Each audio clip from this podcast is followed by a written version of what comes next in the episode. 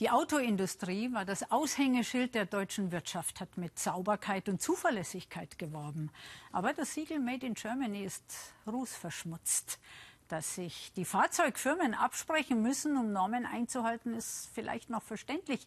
Aber das, was den fünf deutschen Autoriesen jetzt vorgeworfen wird, ist ungeheuerlich. Steckt in einem Mercedes die gleiche Technik wie in einem Audi, VW, Porsche oder BMW? Haben sich diese fünf Hersteller sogar seit den 90er Jahren über die Dieselabgastechnik verständigt? Die Recherchen des Spiegel bringen die deutschen Hersteller in Zugzwang. Sie sollen Tankgrößen für die Dieselabgasreinigung abgesprochen haben. Dem Bayerischen Rundfunk liegen Arbeitspapiere über Vereinbarungen der sogenannten AdBlue-Tanks vor. Und weil diese Tanks, so der Vorwurf, zu klein festgelegt wurden, haben die fünf deutschen Autobauer schließlich zu Softwaretricks bei der Dieselabgasmessung gegriffen. Gegenüber dem NDR streitet VW-Pkw-Markenvorstand dies technische Treffen mit Konkurrenten nicht ab, verneint aber kartellähnliche Absprachen. Aus meiner eigenen Erfahrung kann ich nur sagen, es gibt vielfältige Zusammenarbeit in der Automobilindustrie, international, aber auch in der deutschen Automobilindustrie. In meiner Erfahrung wurden dabei kartellrechtliche Aspekte immer sehr, sehr genau beleuchtet und behandelt.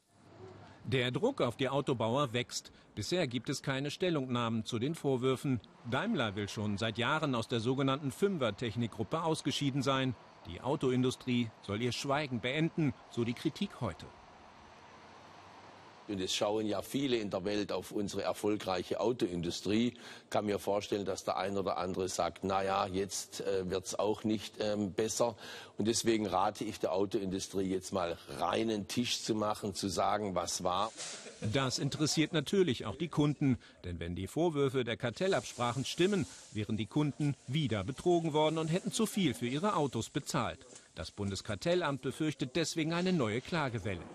In Niedersachsen fordert Wirtschaftsminister und VW-Aufsichtsratsmitglied Olaf Lies auch deshalb schnelle Aufklärung. Dass eine Diskussion über Technologien stattfindet, das mag ja bis zu einem gewissen Grad alles richtig sein und notwendig sein. Hier ist die Frage, ist diese Grenze überschritten worden? Von wem? Welche Konsequenzen hat das? Und vor allen Dingen ist klar, am Ende darf der Kunde nicht der Leidtragende einer solchen Diskussion, solcher Gespräche sein. Für kommenden Mittwoch hat der VW-Konzern in Wolfsburg eine außerordentliche Aufsichtsratssitzung zu den Kartellvorwürfen einberufen. Wer dachte, nach dem Abgasskandal kann nichts Schlimmeres kommen, weit gefehlt. Sprechen wir mit dem Autoexperten darüber. Willkommen, Herr Professor Dudenhöfer. Schönen guten Tag.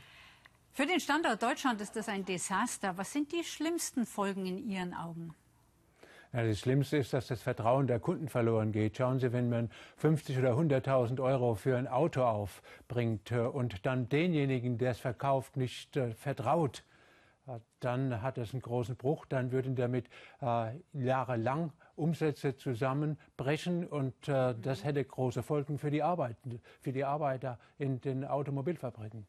Hm, sind die Abgasvorgaben beim Diesel womöglich nur mit Tricks zu erfüllen oder muss endlich das große Umdenken einsetzen, auch beim Autokunden und Verkehrsteilnehmer? Wenn wir es so machen würden wie bei LKWs, dann würden wir alles erfüllen, dann könnten wir sauber reinigen. Aber dann kostet es um die 2000 Euro mehr. Das will man dem Kunden nicht aufbürden. Also äh, macht man äh, Richtlinien äh, von der Politik auch aus, äh, die es erlauben, auf der einen Seite kostengünstig anzubieten und auf der anderen Seite nicht ganz so sauber zu sein, wie man es eben halt in unseren Städten braucht. Äh, wir könnten umdenken, wir sollten umdenken. Wir brauchen den Weg in die Zukunft, in die Elektromobilität, in die Hybride. Die deutsche Automobilindustrie hält sich viel zu lang beim Diesel auf. Herr Dudenhöfer, die Autobranche ist die wichtigste Branche in Deutschland. Haben wir deshalb zu große Politiknähe?